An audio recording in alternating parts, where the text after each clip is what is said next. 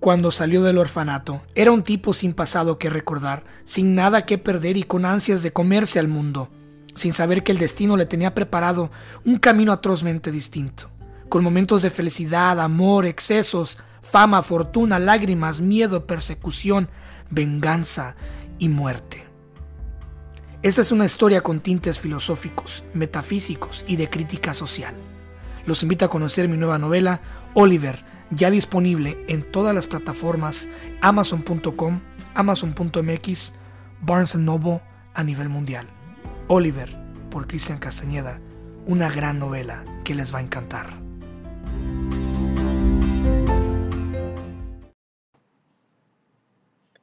Mi estimada Paola, bienvenida de vuelta al podcast. Qué gustazo y qué honor.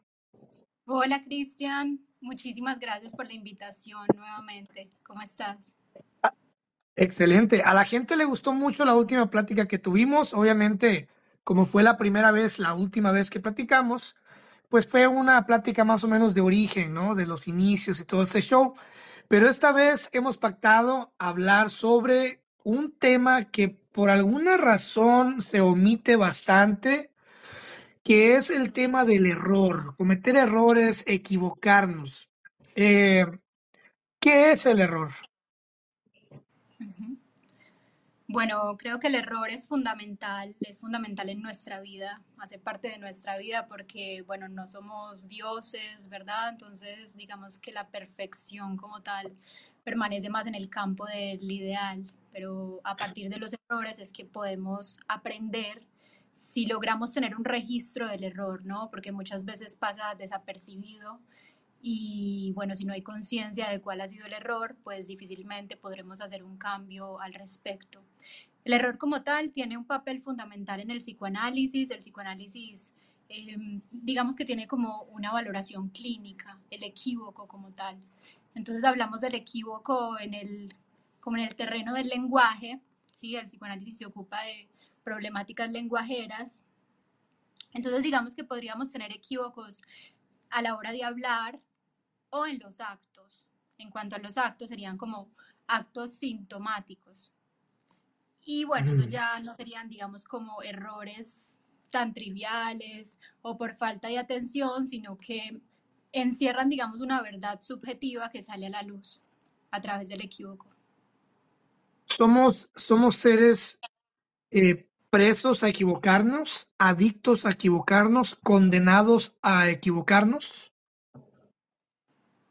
Pues digamos que la equivocación, pues es natural que tropecemos con la palabra, porque digamos que nosotros hay como diferentes personajes, creo que ya lo habíamos hablado en la sesión anterior, en el episodio anterior, y es como que mm, uno puede tener deseos incluso contrapuestos, tendencias contrapuestas, una cosa de lo que quiere mi yo desde la razón, otra cosa es desde el inconsciente, ¿no? A lo mejor hay algo en el equívoco que da cuenta de una verdad subjetiva que capaz la persona ignoraba o que no se atrevía a hablar, no sé, por vergüenza, por, por infinidad de asuntos, ¿no? Escondemos el error. Cuando cometemos un error muchas veces se esconde, nos da como que pena, como que vergüenza, como que coraje, nos da como que como culpa, pero ¿por qué el error se, se liga como algo negativo eh, de forma tan instintiva. O sea, por ejemplo, si yo veo a una persona y sin querer le remarco que se ve un poquito pasada de peso o eh, libero mi opinión o cometo un error y por ende genero una consecuencia, ¿por qué inmediatamente tenemos que sentir culpa? En el psicoanálisis muchas veces pues lo que vemos es que cuando las personas hablan eh, muchas veces uno dice cosas que uno no quisiera tal vez decir o decirlo de otro modo, pero como el, el inconsciente opera en milésimas de segundo, ¿no? Es muy difícil mm, evitarlo muchas veces el decir ciertas verdades o cosas que pensamos, porque mira que tiene que ver con una verdad, pero aquí no hablamos de la verdad como en términos, como en verdades absolutas, sino que el psicoanálisis siempre apunta a la subjetividad, ¿no? No es que sea, por ejemplo, un chiste machista, ¿no? Que está la idea de que las mujeres son débiles. no es que sea verdad que las mujeres son débiles, sino que para esa persona capaz es así, tal vez esa persona lo piensa, ¿no? Entonces, eh, en los olvidos, en los chistes, en los equívocos, en los tropiezos de la palabra, siempre se juega esta tensión como, una formación de compromiso entre instancias contrapuestas que tienen que ver con el consciente, con el inconsciente, y que muchas veces termina siendo como un triunfo del inconsciente, ¿no? Eso decía Lacan, como, ¿por qué un triunfo? Pues si es un error, si es un equívoco, ¿por qué hablaríamos de un triunfo? Porque digamos que es algo de lo reprimido que se escapa, ¿no? Que se mm. cuela.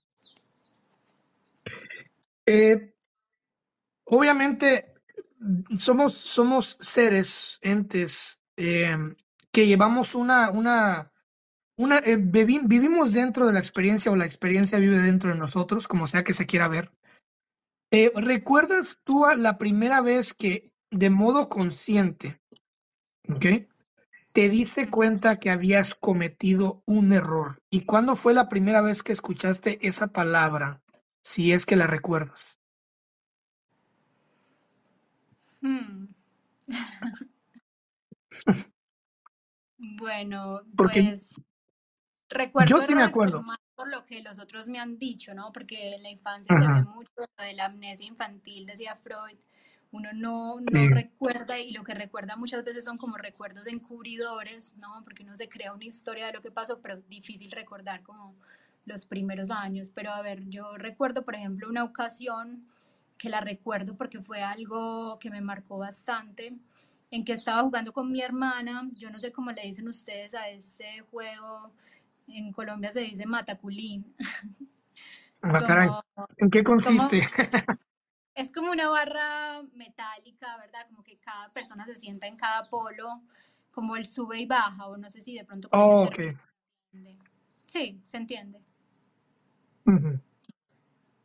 Entonces, bueno, como que cuando uno sube, el otro baja, ¿verdad? Pero digamos que la otra persona se sostiene por el peso de uno. Entonces, por mi ignorancia, que puede ser una de las razones por las cuales uno no advierta un error en el momento, eh, por no conocer quizás la ley de la gravedad, no sé, me bajé y mi hermana se estrelló contra el suelo, ella estaba muy pequeña y lo que pasó fue que se, con los mismos dientes se cortó la lengua. Entonces, mm. mucha sangre y bueno, y digamos que un caso extremo, pero de los que más recuerdo cuando estaba pequeña, como en, en torno a lo traumático, ¿no? Errores de ortografía también, para mí la escritura es muy importante y recuerdo que hacía apuestas con mi papá eh, por cada palabra que me equivocaba, por cada palabra que me equivocaba, bueno, no me daba nada, pero por cada que ganaba, digamos que me daba, no sé, 50 centavos, así. Entonces, digamos que los errores, pues cuando se trabajan, permiten que desarrollemos ciertas habilidades, que nos posicionemos de un modo diferente, pero únicamente cuando los advertimos cuando los advertimos es que podemos hacer algo al respecto. Yo quisiera como que habláramos un poquito más como de los errores en psicoanálisis, pues los fallidos, porque hay, hay diferentes, ¿no? Es como podemos tener equívocos en el lenguaje como tal, los lapsus, cuando queríamos decir una cosa pero dijimos otra. ¿Por qué pasa eso? Bueno, eso pasa porque, porque por lo que estábamos hablando anteriormente, porque hay algo de lo reprimido que emerge y se cuela en el discurso, ¿no? Porque no controlamos tanto como, como nos gustaría pensar, ¿no? Desde nuestro yo, no controlamos el discurso, sino que somos hablados por el lenguaje. Mm. Entonces hay algo de lo desconocido que irrumpe, que se muestra y que dice una verdad del sujeto. Entonces somos como una especie de vasija donde el lenguaje se deposita, donde el lenguaje se guarda. Exactamente. Ahí tocaste un punto muy importante y es como el significante, ¿no? Que vendría siendo como un... Imagina un vaso, ¿no? El vaso está vacío, pero digamos que cada persona con su experiencia lo va cargando de sentido, eh, de significados para esa persona, no el significado de por sí, como eso significa todo para todos, sino lo que, lo que significa para esa persona, ¿no? de acuerdo con su historia particular, de acuerdo con sus, con sus vivencias, etc. Eh, uno, desde el psicoanálisis, ¿no? Uno, uno el, el, error busca a uno o uno busca el error. ¿Y cuál es la diferencia entre uno al otro? O sea, de, de forma, por ejemplo, eh, si yo un día me levanto y, y, quiero tener un buen día, pero de repente tuve un pésimo día, ¿qué, qué, cuál, es el, ¿cuál es la línea que se traza entre, entre lo que yo espero que quiero que pase y lo que me pueda llegar a pasar? Bueno, digamos que uno tiene un ideal, ¿no? De cómo deberían ser las cosas, de imaginar lo correcto, porque bueno, el error también está como en esta lógica de lo que se sale de lo esperable, eh, creemos que algo es correcto, pero si nos desviamos o nos salimos de ahí, incluso en el chiste, ¿no? Un tropiezo, una, una caída de alguien, eh, en el chiste se cuela algo de, de, lo reprimido y lo que hace es que genera nuevos sentidos. Entonces uno se ríe porque hay una descarga de placer, ¿no? Hay una satisfacción en eso de la parte que estaba reprimida. Entonces digamos que no es tan sencillo como que yo quiero esto y lo hago y listo, ya está, sino que muchas veces estamos en permanente contradicción con nosotros mismos, entonces puede ser que digamos yo yo quiero tener un lindo día, pero me autosaboteo o hago cosas para estropearlo, bueno, entonces habría que ver como a profundidad eh, cómo, cómo se juega el deseo allí, cómo se juega la compulsión a la repetición en cada persona y así. No sé si respondí tu pregunta o... La, la mencionaste la, la, compulsión a la repetición. Eh, somos esclavos a la repetición. Eh, la repetición va ligada con la costumbre, con lo que nos hace sentir bien, pero no siempre lo que nos hace sentir bien es lo correcto, por ende cometemos errores. Eh, ¿Por qué tenemos esa afición a la repetición? Bueno, esto, esto Freud lo desarrolla en un texto, en un ensayo que se llama Más allá del principio del placer. Él se da cuenta que muchas veces cuando las personas han tenido un trauma, eh, digamos, esto pone en jaque su propia teoría, incluso en este momento de 1920. Se llama como el giro de 1920 porque él se da cuenta que como él había explicado todo desde el principio del placer y que nuestra psique siempre aspira al placer, ¿no? Como que deberíamos actuar de acuerdo a ello, ¿no? Pero él se da cuenta que muchas veces ocurre justamente lo contrario y que buscamos como asuntos displacenteros o que hay cierta satisfacción en el placer, ¿no? Como cuando terminas con una pareja y te quedas ahí pendiente de, su perfil, de ver, o sea, esos modos que tenemos de atormentarnos también y como de estar ahí, ¿no? De estar ahí con la herida permanentemente sin dejarla sanar, sino justamente haciendo todo lo contrario, ¿no? Entonces podríamos estar, digamos, fijados a lo traumático. Incluso en los sueños se ve mucho que aparecen imágenes justamente que evocan una y otra y otra vez lo traumático. Hablemos de los placeres del error. Mencionaste los placeres. Es como estarte, como tener una cuchilla y estarte cortando constantemente, ¿no? Es este, solamente por el acto de hacerlo y porque te gusta sentir cómo la cuchilla parte tu piel, ¿no? Cómo la va abriendo, la sensación, ¿no? Eh, en los placeres del error, me imagino que hay mucha gente que pasa por la vida cometiendo errores, cagada tras cagada, error tras error, y la gente a su alrededor les dicen, hey, pero ya necesitas dejar de hacer eso, necesitas dejar de fumar, necesitas dejar de, de, de, tomar, necesitas dejar de ser violento, necesitas dejar de golpear a la mujer, al esposo, a los hijos. Pero esa gente como que agarra un gusto, un placer en, siempre ser el foco de atención de que ya llegaste a irrumpir la paz, ¿no? A irrumpir es como tirar una piedra dentro del agua. ¿Te gusta hacer que el agua se mueva, ¿no? Que es crear esas ondas de choque. Eh, ¿Tú por qué crees que esta, que esta gente, eh, o mejor dicho, cuál es la finalidad de las personas que les gusta vivir dentro del error? Que saben, que son conscientes, que no, que se están equivocando, pero les gusta estar ahí. Es un asunto que nos toca a todos, porque esto de la compulsión a la repetición, digamos que en cada uno se juega de una manera distinta, ¿no? Cada uno tiene sus modos de, de amar, de sufrir, de, estrellarse permanentemente con los mismos asuntos, ¿no? Hay quienes van y se lo gastan todo en un casino, hay quienes eh, caen en las drogas. Em, a ver, no es algo tan sencillo, ¿no? Porque muchas veces no es que nosotros lo hagamos, que nos posicionemos ahí, sino que también ocupamos un lugar en nuestra familia que no tiene que ver únicamente con lo que nosotros elijamos o no, sino que es un lugar que nos asignan los otros también, ¿no? Es bien complejo.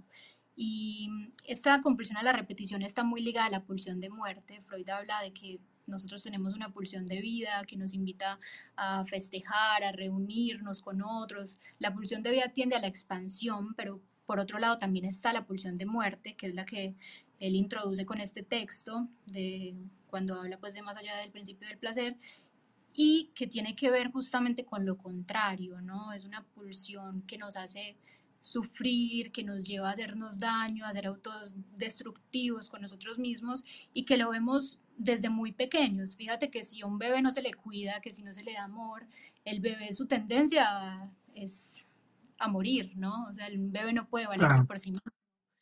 Entonces, digamos que siempre están en juego estas dos pulsiones y que y que no es tan sencillo como decir, bueno, es que esta persona está ahí, pero no se da cuenta. Bueno, son puntos ciegos, con el inconsciente pasa así, es como, como si tuviéramos realmente un punto ciego, como el cuento de Juan José Millás, ¿no? De que yo no sé si, si escuchaste esta historia que la publiqué ahí en Instagram.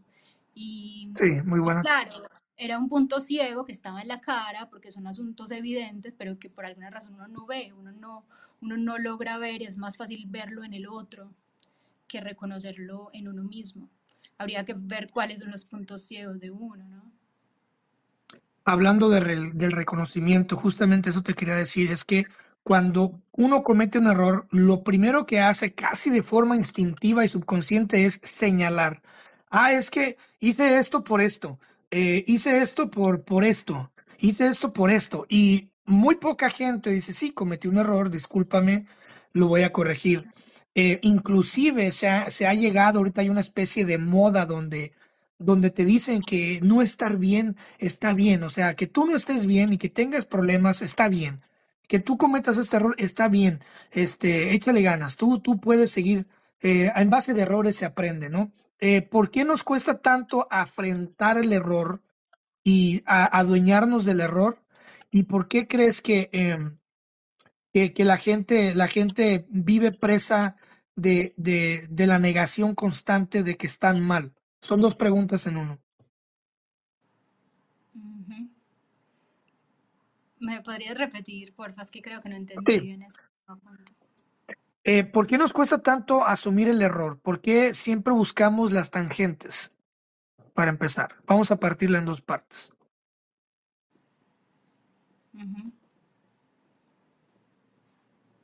Bueno, asumir el error eh, por lo que implica, ¿no? No es, no es fácil verse, no es fácil darse cuenta que uno no es solamente luz, sino que uno también tiene una sombra, ¿no? Digamos, un lado más sombrío, más desagradable, más difícil de ver, que quizás no quisiéramos mostrarle a los otros, ¿no?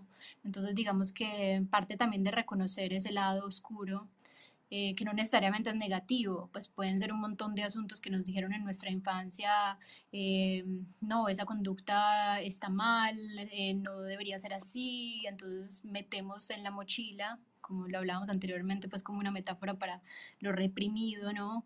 Un montón de asuntos que capaz nos pueden servir también en la vida, ¿no? A expandir nuestra identidad, a posicionarnos de un modo distinto, pero lo que hacemos es como que empezamos a ignorar, a dejar de lado todos estos asuntos y muchas veces nos ensañamos con una imagen de nosotros mismos, ¿no?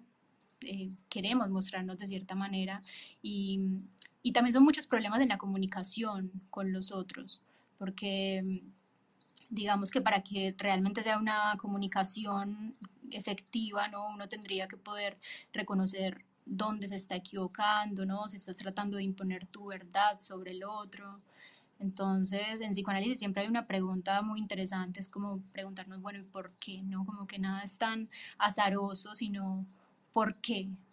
¿Por qué hiciste eso? Y si uno está dispuesto a trabajar sobre uno, a, reconocer estos errores, pues esto nos ayudaría a sanar muchas cosas y, y bueno, relacionarnos mejor con los otros y con nosotros mismos. Los errores cuando se cometen y llega la culpa.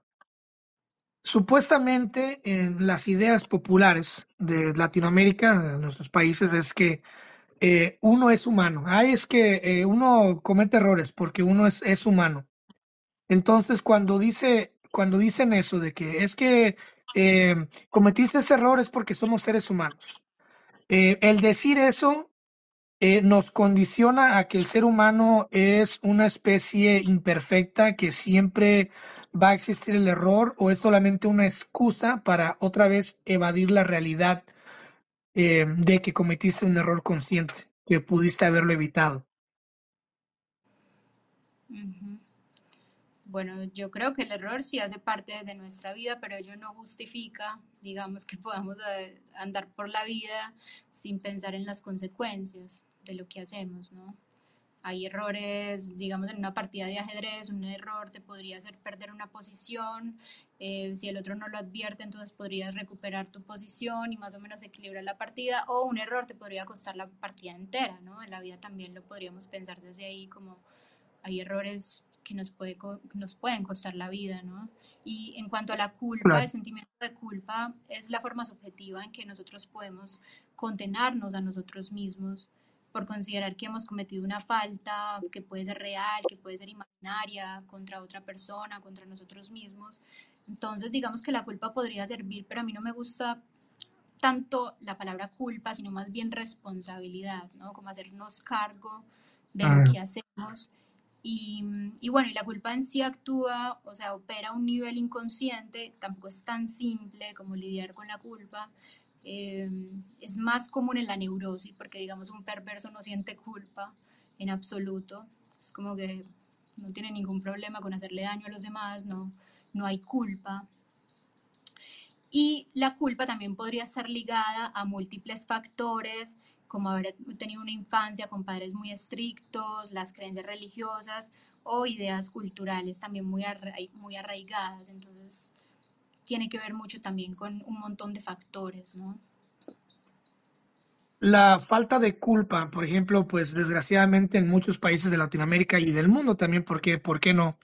Existen esas personas que van por la vida haciendo daño y que no sienten culpa. La culpa es algo, hay, ¿Existe una posibilidad de que alguien nazca sin sentido de culpa? O sea, sin, sin que algo, que algo pase en su formación psicológica este, al nacer, que ya nazca sin el sentido de culpa, o es algo que se pierde durante la infancia si es una persona malcriada, o sea, que se crió mal, ¿la culpa se pierde o se puede nacer sin culpa? Pues no es tanto que se pierda, desde el psicoanálisis es más algo que se adquiere, que tiene que ver con nuestros primeros vínculos y lo que pase en esos primeros vínculos, ¿no?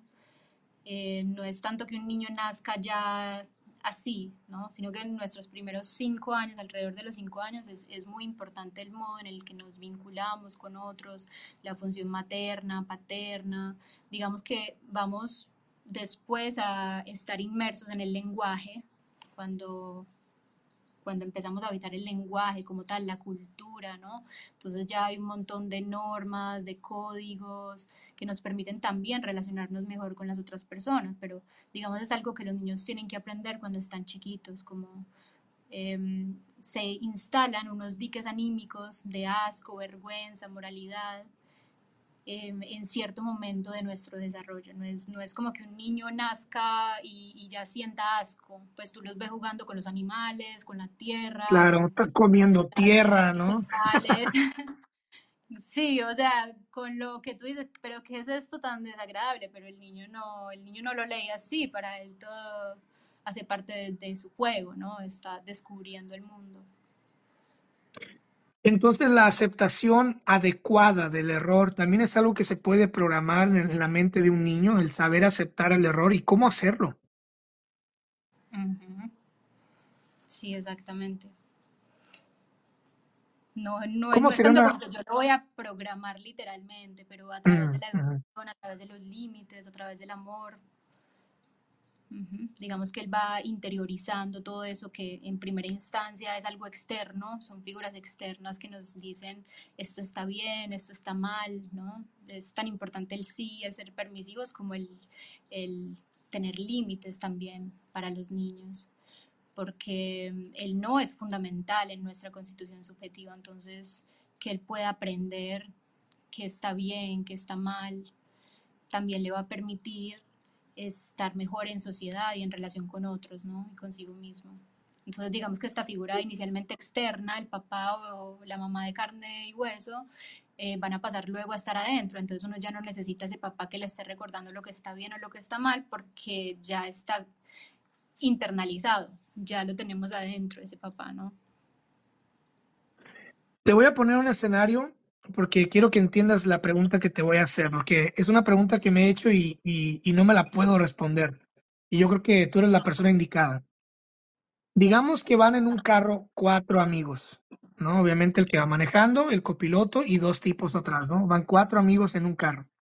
¿Ok? Eh, el del lado de atrás del pasajero va bromeando con el que va de atrás, en el asiento de atrás del chofer. Entonces van bromeando y se van pegando entre ellos eh, y entonces, sin querer, eh, el que está del lado del chofer de atrás empuja al chofer eh, hacia adelante y hace que se desvíe, que se desvíe un poco el carro, ¿no? Entonces regresa al carril y de repente el que va del pasajero le muestra algo en el teléfono, un TikTok, lo distrae y de repente, sin querer queriendo, atropellan a un venado y matan al venado, ¿no? Eh, ¿Por qué es más fácil es porque es más fácil pasar de alto el error y la culpa cuando son una, una masa, cuando son un grupo de personas. Y es más difícil cuando, la, cuando lo hace uno solo. Por ejemplo, si yo voy en el carro solo y sin querer mato un venado, lo atropello, lo atropello yo me voy a sentir súper, súper mal, ¿verdad? Quizás me dé la fuga, ah, no hay nadie, vámonos, pero me voy a sentir mal. Sin embargo, si lo haces colectivamente, ¿sientes tú que se depura un poquito el error, que es más fácil sobrellevar el error y decir, ah, nadie vio nada, vámonos? Bueno, ahí se juega algo también de la pertenencia a un grupo. Es, Freud lo hablaba en psicología de las masas y análisis del yo, como cuando nosotros estamos en un grupo se pierde muchas veces como esa conciencia individual o esa responsabilidad ¿no? a nivel individual es más fácil lidiar con ello porque bueno estamos en grupo muchas veces en esos grupos hay un líder entonces digamos que estamos ahí pertenecemos al grupo y ya es una satisfacción el, el pertenecer a algo no entonces sí podría tener que ver eso que dices de que capaz es menos doloroso, aunque bueno, eso como a grandes rasgos, porque realmente no sabemos bien cómo, cómo es la situación, qué es lo que está sintiendo, qué es lo que está pensando cada uno, solamente lo estamos viendo en apariencia. ¿O tú qué piensas? Porque, todo, porque todos en parte tuvieron algo que ver, ¿no? Tanto la distracción que se generó al final, ¿no? O sea, se generó una, una distracción milimétrica que hizo que el chofer no volteara hacia adelante a tiempo y no evitara atropellar al venado, ¿no?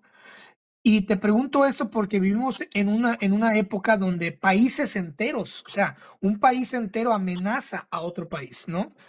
Eh, y sin embargo, eh, un país va y bombardea otro país y lo hace pedazos y la gente que, que, está en el país que está atacando vive como si nada, o sea, es como que, como que la culpa se, se diluye, ¿no? Entonces sí es muy interesante que, que me hayas aclarado eso del sentido de pertenencia, ¿no?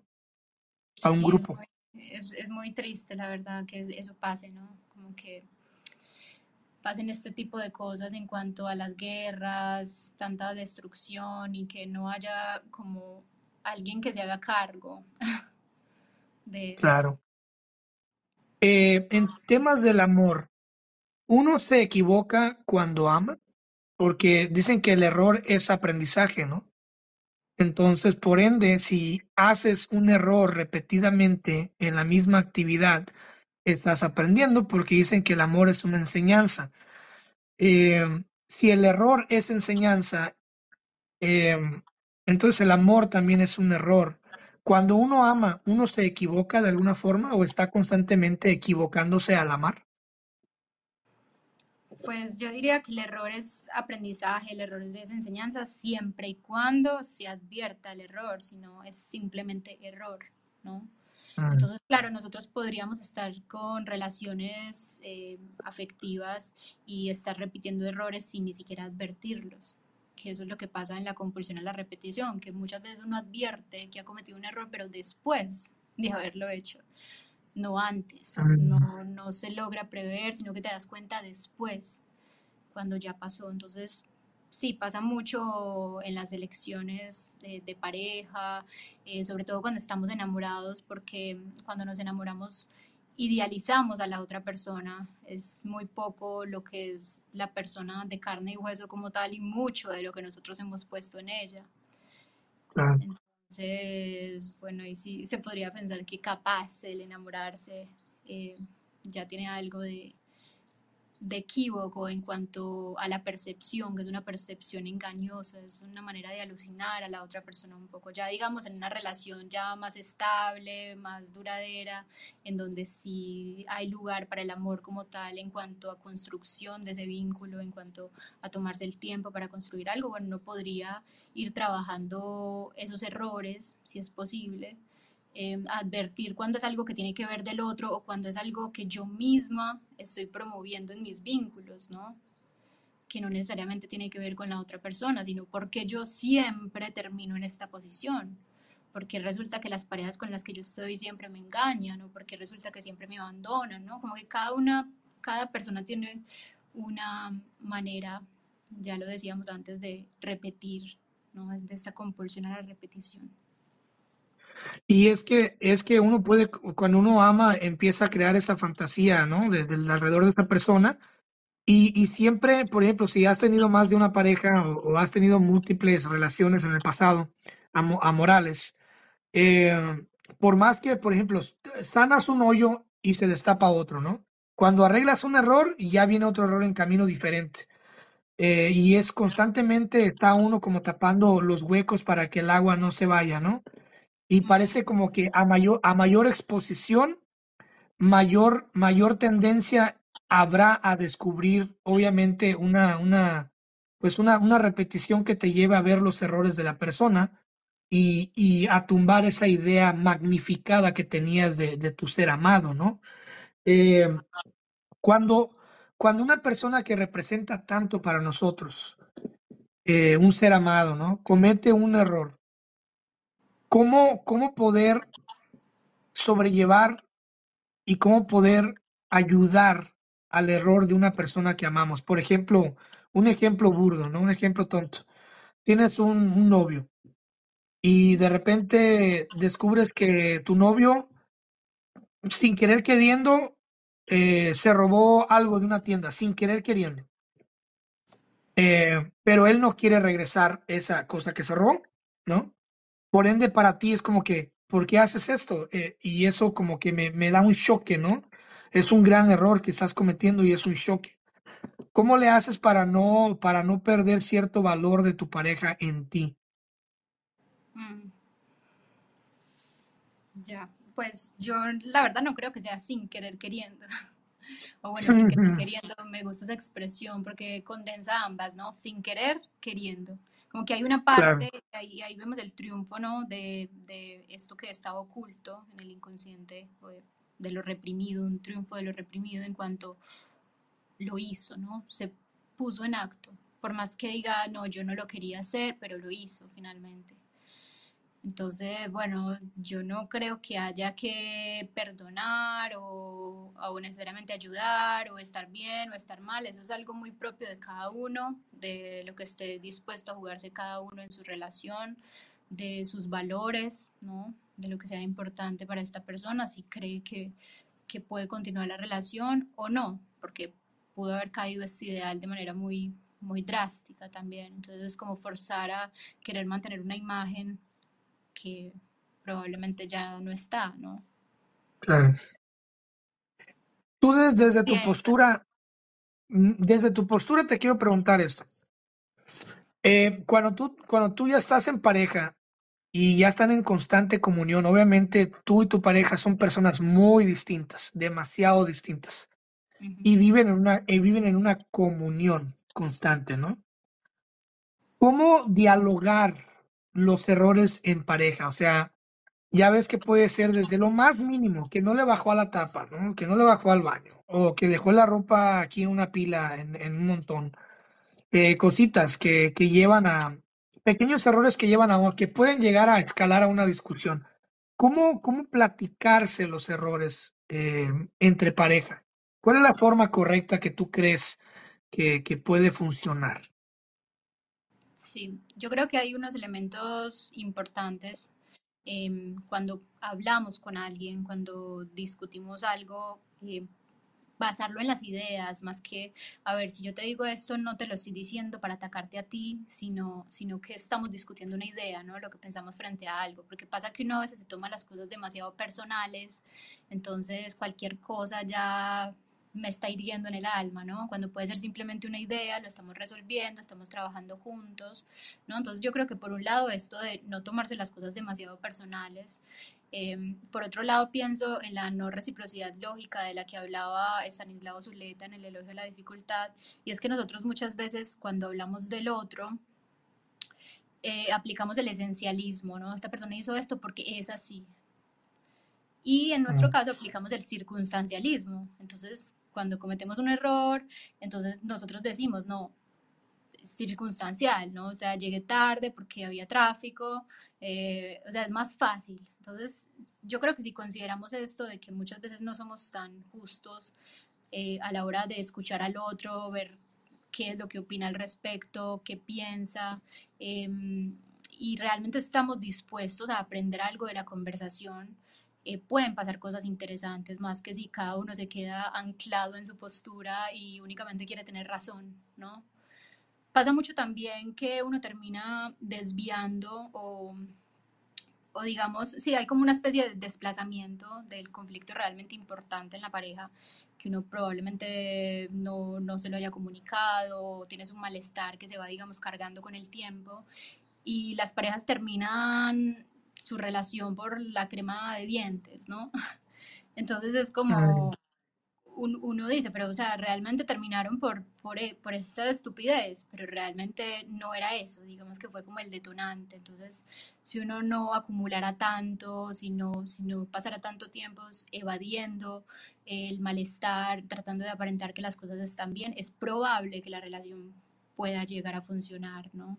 Pero no por evadir el conflicto sino por abordarlo y también creo que es muy importante el exponer nuestras ideas o nuestro malestar, no en el momento en el que estamos enojados con la fiebre encima, que estamos ahí descontrolados, ¿no? En el enojo como tal, sino esperar a que pase un momento y, retomar la conversación cuando ya no estemos, digamos, como intoxicados por la ira, ¿no? En el, en el momento. Entonces, capaz que vamos a decir cosas sin, sin tanto enojo que busque la destrucción, que busque herir al otro por herirlo, solamente porque nos sentimos heridos, entonces ahí se vuelve como un círculo, ¿no? Círculo de violencia. Entonces, poder hablar las cosas en un momento más adecuado, en el que estemos más tranquilos, en el que realmente podamos escucharnos y no tengamos otras distracciones, creo que, bueno, podría funcionar, no sé. Y ya por último, ¿se puede realmente algún día hacer la paz con el error? Porque hay, como mencionaste, hay gente que se toma las cosas tan a pecho que llegan al autocastigo, ¿no? Que no se permiten con- cometer errores, que se atan a la perfección y que se hacen mucho daño emocional, que no se pueden per- permitir perdonarse a sí mismas cuando cometen un error. Eh, ¿cómo hacer la paz con los errores?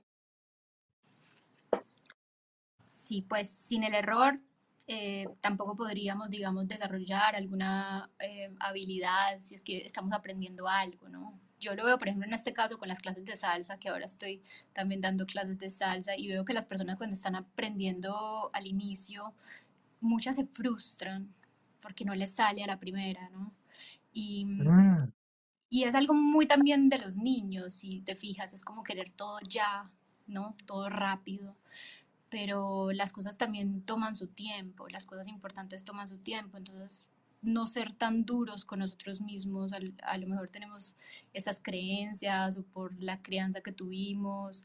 Em, podemos tener un super yo muy severo que siempre nos está criticando, ¿no? Nos estamos criticando internamente por cada cosa que hacemos, porque pudo haber sido mejor, porque nunca fue suficiente, pero empezar como a bajarle un poquito el volumen a esa voz, yo creo que es sano, ¿no? Para permitirnos también aprender, aprender de los errores. Interesante, interesante.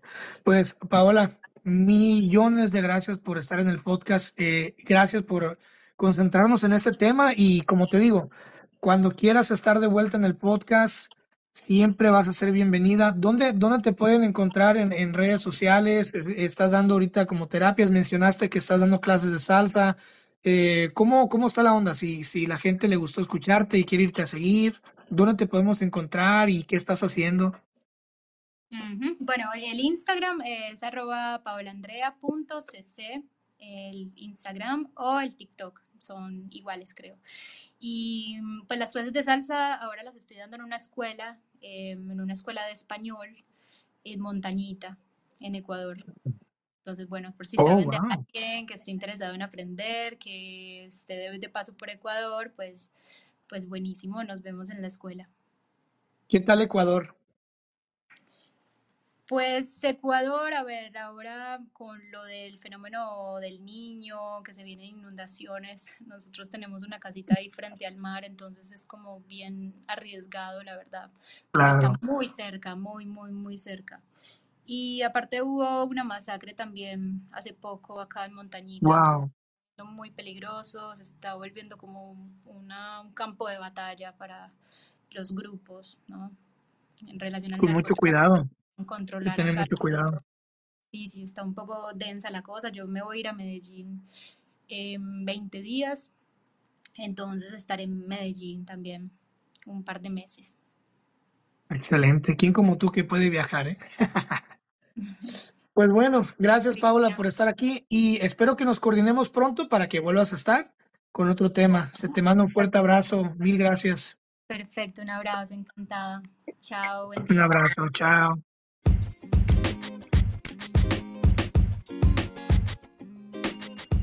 Si te gustó esta plática del podcast, yo te invito a que conozcas mi otro proyecto que se llama Pláticas Proféticas. Aquí soy yo mismo, sin miedo a la censura. Abarco temas de todo tipo, temas dulces y amargos.